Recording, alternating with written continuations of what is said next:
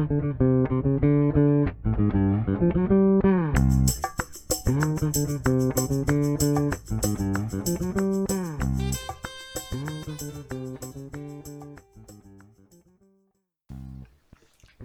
muito bem-vindos ao podcast Amigos com Projetos. O meu nome é Rui Galvão Brito e é mesmo um orgulho enorme estar aqui com vocês.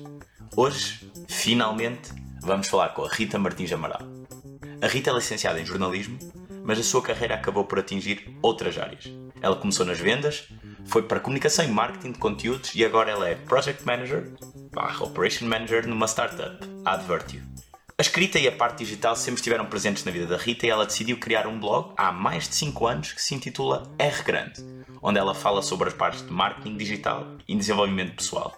O link vai estar na descrição. Ela escreve também semanalmente no LinkedIn sobre as experiências e como é que está a ser esta transição de carreira. E claro, como conseguiremos comunicar melhor. Eu conheci a Rita no LinkedIn através de um desafio que ela estava a fazer de 90 dias, 90 conteúdos. Pode-vos parecer muito simples, mas acreditem que é um desafio extremamente complicado. Tentem fazer duas, dois meses e vamos ver o que é que resulta.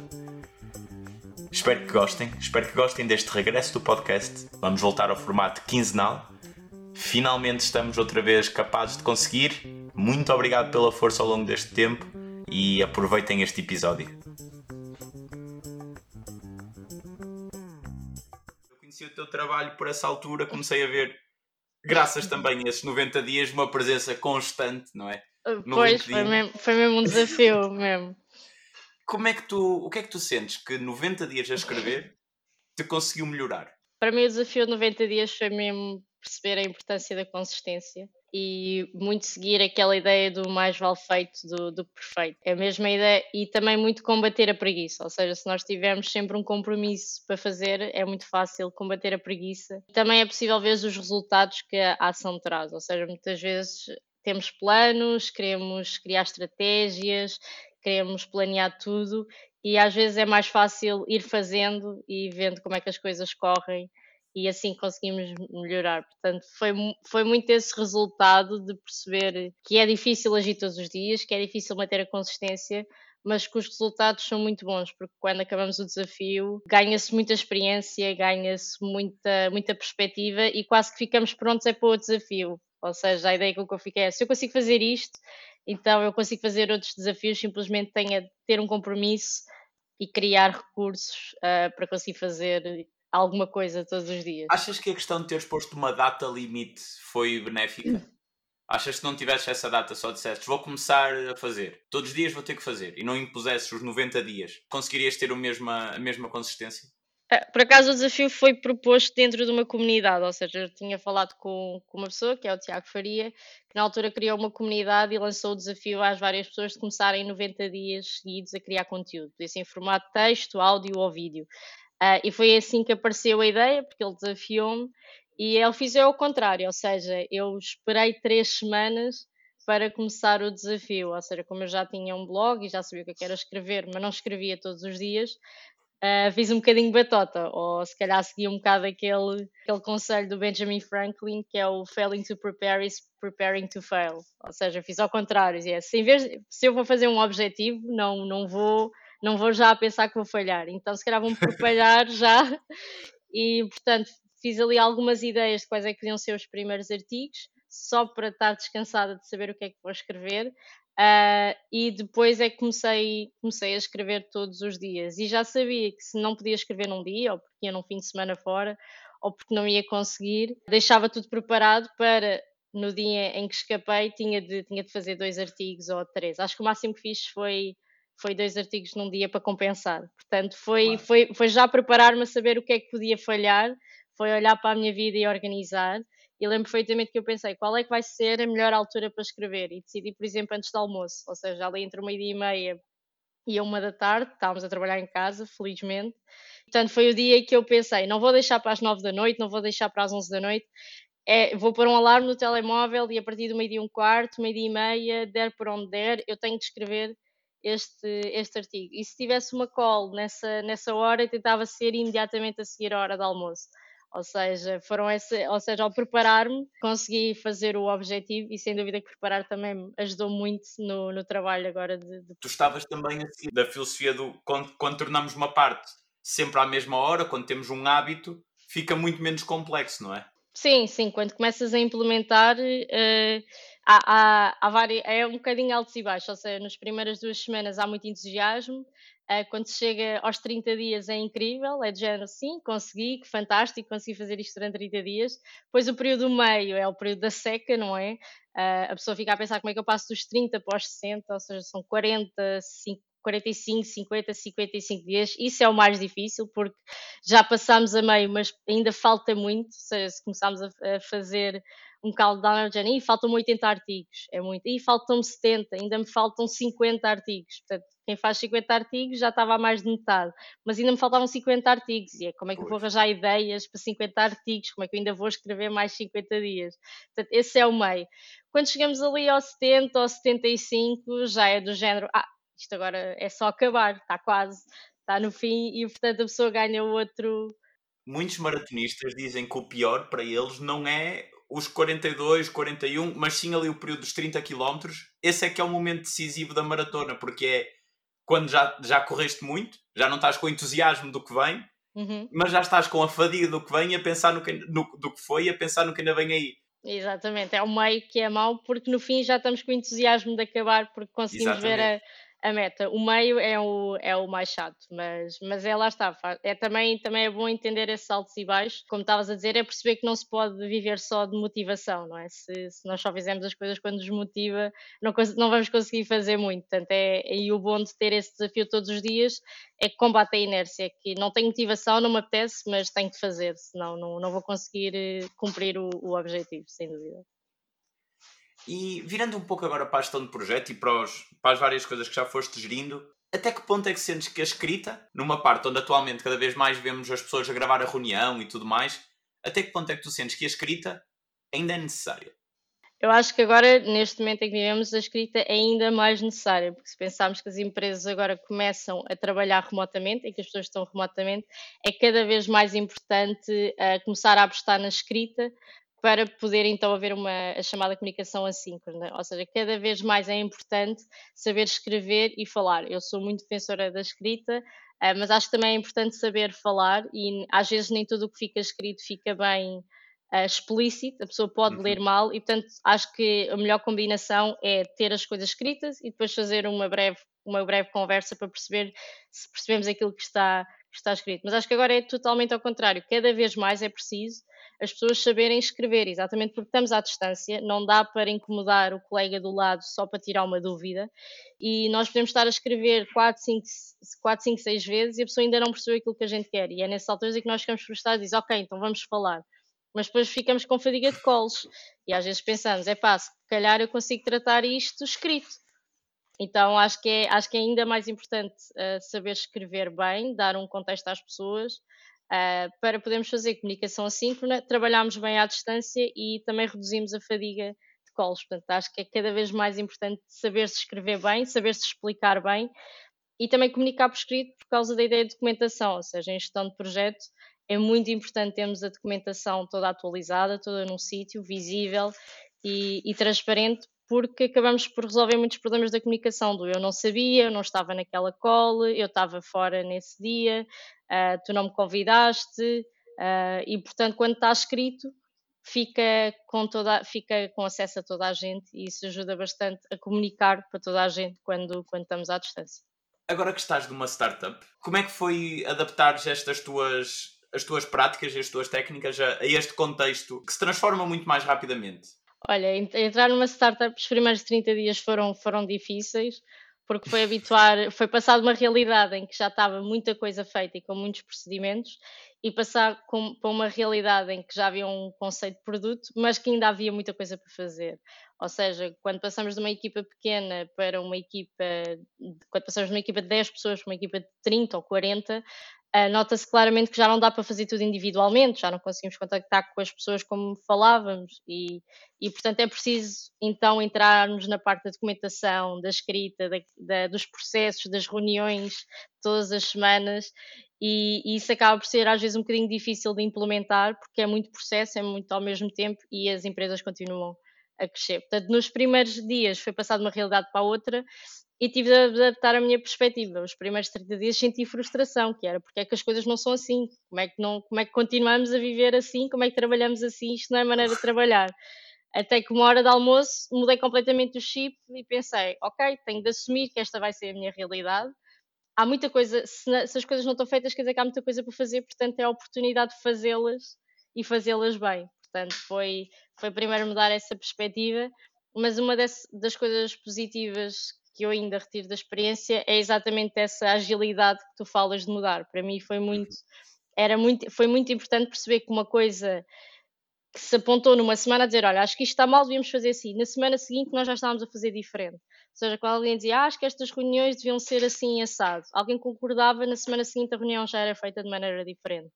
E isso é muito bom porque conseguimos ver a mudança semana após semana. O que às vezes não acontece em contextos de empresas em que há mais burocracia ou há uma estrutura hierárquica mais pesada, em que parece que para fazer qualquer mudança é preciso anos ou 10 autorizações de 10 pessoas diferentes. E para mim, portanto, isso é gratificante, saber que as coisas mudam todas as semanas, mas para melhor, para mim, para mim, para os meus valores e para a maneira como eu gosto de trabalhar, faz-me todo o sentido, porque quer dizer que podemos dar feedback e esse feedback concretiza-se, isso é muito bom. E tu como é que tens preparado para te ir sempre adaptando a essa mudança? Acho, acho que a preparação às vezes vem, vem da experiência, ou seja, como já, estava, como já tinha tido outras experiências no mercado de trabalho, já, já sabia já sabia como é que poderia ser um desafio lidar com os colegas, que todas as pessoas são diferentes, claro. cada pessoa tem o seu feitio e o seu background, e portanto até sinto um bocadinho mais sábia e preparada para lidar com outras coisas que possam aparecer, sinceramente. Uh, e adaptar um bocadinho nisso, nessa visão de como, se calhar, durante algum tempo senti que não tive feedback noutras empresas, agora eu ainda estou um bocadinho a querer sempre feedback, mesmo que ele seja mau, e eu quero é mau feedback, porque assim eu sei que posso posso melhorar. de melhoria, não é? Exatamente, portanto, sei que é difícil levá-lo, uh, internamente ainda quer repostar ou reclamar, ah, mas não foi bem assim, mas não era bem isso que eu queria fazer, ou se eu fiz porque o outro não estava a fazer. Uh, às vezes isso ainda acontece na minha cabeça, mas em termos externos fica a pensar, ok, temos este feedback, é uma porta para a melhoria, sabemos qual é o problema, está identificado, portanto vamos vamos melhorar. E portanto eu gosto dessa parte e estou-me a adaptar. Acho que aquilo que é mais, acho que é mais estressante é, é exatamente como as startups crescem e portanto como, como project manager, às vezes, como um project manager tem de planear bem as coisas, às vezes nem sempre dá para planear. Tens por muitos fatores de risco extra que não estarias à espera. Muita coisa diferente. Acho que a frase que define é porque é que ninguém se lembrou disto. Ou seja, ou seja, nós enquanto vamos planeando as coisas e é difícil planearmos a seis meses ou a três meses, porque a meio do, de algo que estamos a desenvolver, alguém diz: Ah, mas falta-nos fazer isto, ou ainda é preciso fazer isto, ou olhem, mas para a gente fazer esta feature temos primeiro desenvolver aquela ou fazer um upgrade qualquer a um software que temos. E a pergunta é que qualquer project manager faz é como é que eu não me lembrei disto? Ou como é que ninguém se lembrou disto? ou quando a feature já está feita, passado uma semana, olha, mas ainda falta, mas se calhar temos de adicionar aquilo àquela coisa. Ah, então pronto, vamos ter de voltar atrás e ainda fazer qualquer coisa. Ou mudanças de software, atualizações, coisas que nós planeámos e quando chegamos para implementar já não estão assim dessa forma. Ah, portanto, esse é realmente é o, é o desafio, é como planear, sabendo que as coisas podem mudar ah, muito facilmente e, mas manter o planeamento, se não planearmos também não, não conseguimos crescer. Queria voltar à escrita. Quero, quero salientar bem esta parte, porque sem dúvida é algo que te diferencia muito de muitos dos gestores de projeto e tudo mais. Uma parte que te diferencia bastante nesta etapa é a tua capacidade de conseguires pôr em palavras o que pensas e a forma como, como facilmente consegues, facilmente, da tua forma, consegues explorar, explorar uma ideia. Achas que isso num, num mercado de, de startups é uma grande vantagem? a tua ideia na ponta do lápis? Acho que isso é, é uma boa pergunta. Eu acho que saber comunicar já acho que já está muito estabelecido como uma soft skill que, várias, que as pessoas devem, devem desenvolver. Claro. Acho que a comunicação escrita, olhando para o panorama das startups, em que podemos ter equipas em vários países, uh, e até a trabalhar remotamente e a, a comunicar assincronamente, acho que saber comunicar e escrever é, é muito importante. E acho que a comunicação só ajuda, ajuda porque é, porque é transparente, ou seja, é, nós quando estamos a, a trabalhar em startups ou em empresas, estamos a lidar com pessoas e, portanto, temos de socializar com elas, temos de comunicar com elas.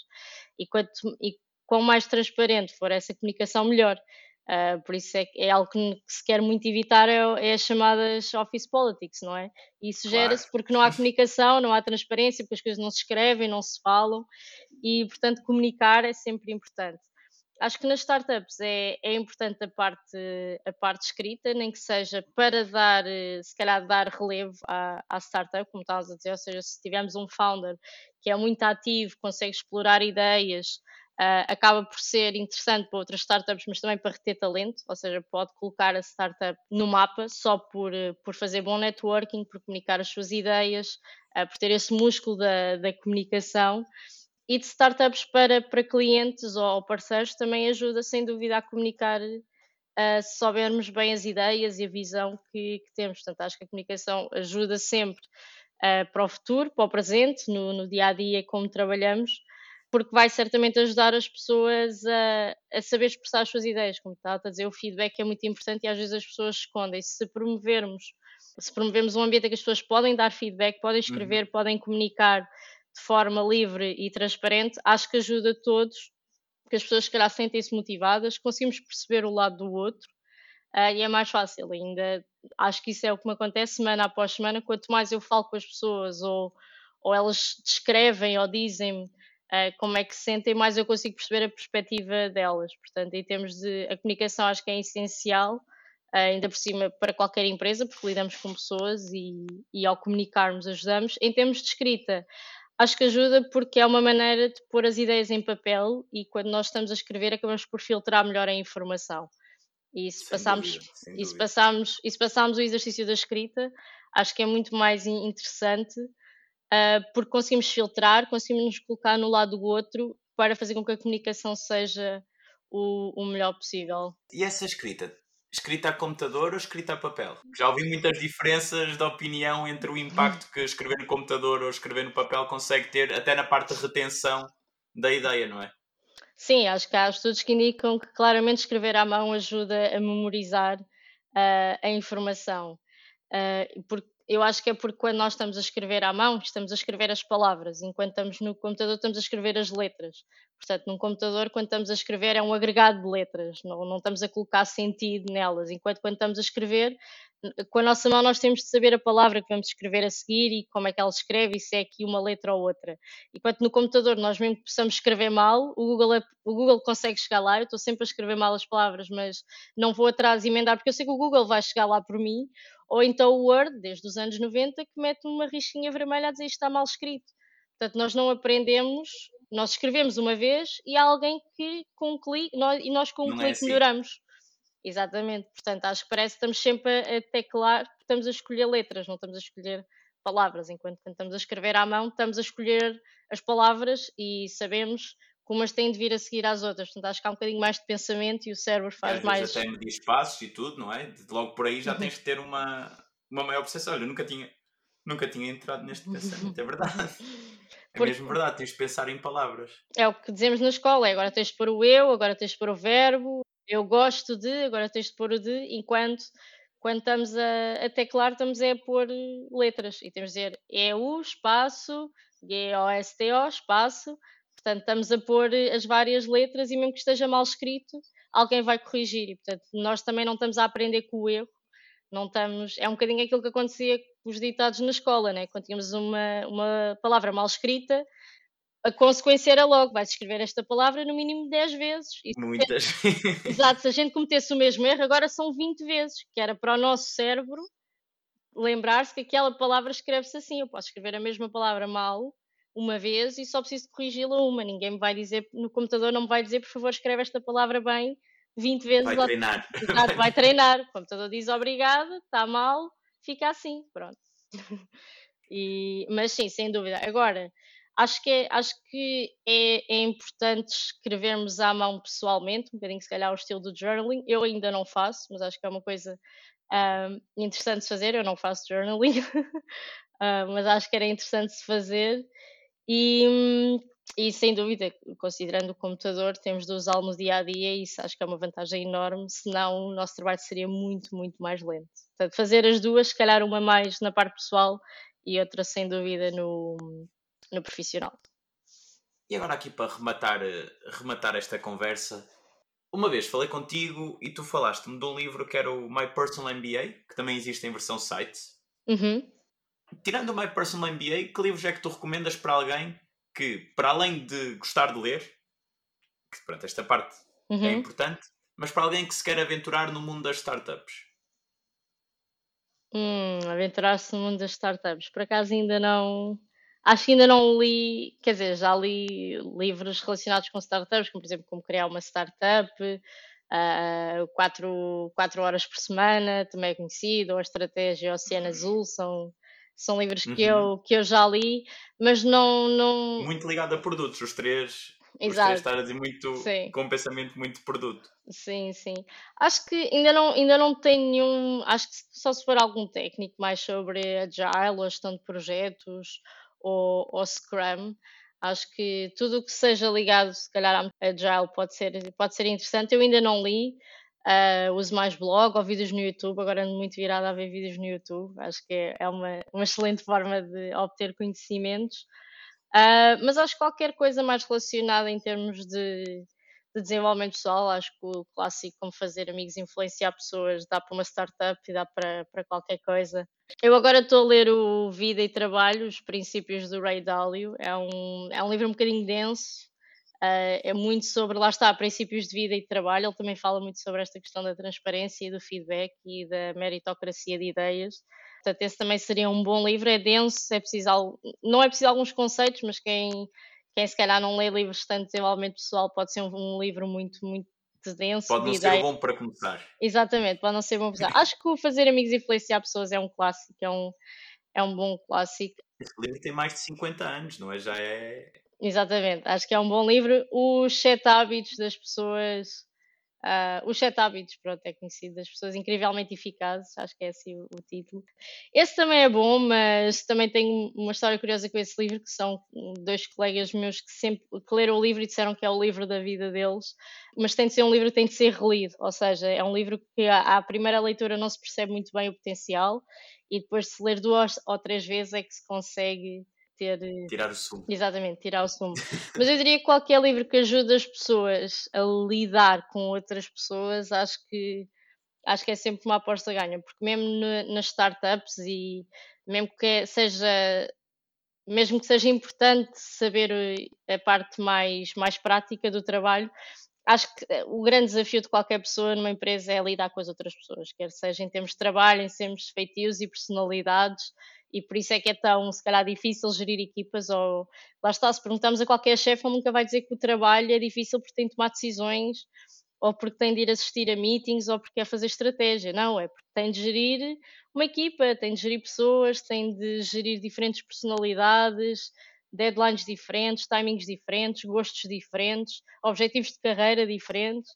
E esse é que é o, o verdadeiro uh, desafio. E acho que também, é, agora coisas que também tenho lido, há coisas que não se aprendem nos livros, portanto, para saber estar numa startup, pode-se ler sobre o que é que é estar numa startup, mas não tem nada a ver com trabalhar de facto numa, numa startup. Os livros dão-nos conceitos, dão-nos ideias, mas não dão-nos algumas experiências.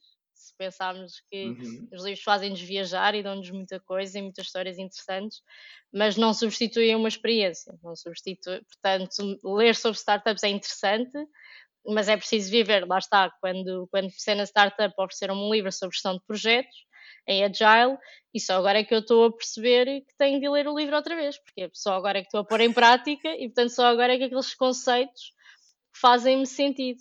Encaixam com algo que tu consegues palpar, não é? Exatamente, portanto, ler sim, uh, mas para uma startup é, é, é tentar entrar numa, pronto, ou fazer um part-time para perceber como é que as coisas funcionam.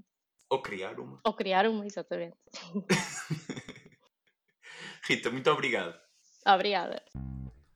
Muito, muito obrigado, Rita. Obrigado por este regresso e por este fantástico podcast. Tocamos em pontos muito importantes. A gravação de uma reunião e a parte gravada não substitui umas boas notas. As notas e todo o uso que nós conseguimos ter com o OneNote, Notion, de conseguir segmentar, entregar logo planos de ação, fazer estas componentes, são vitais para os nossos trabalhos.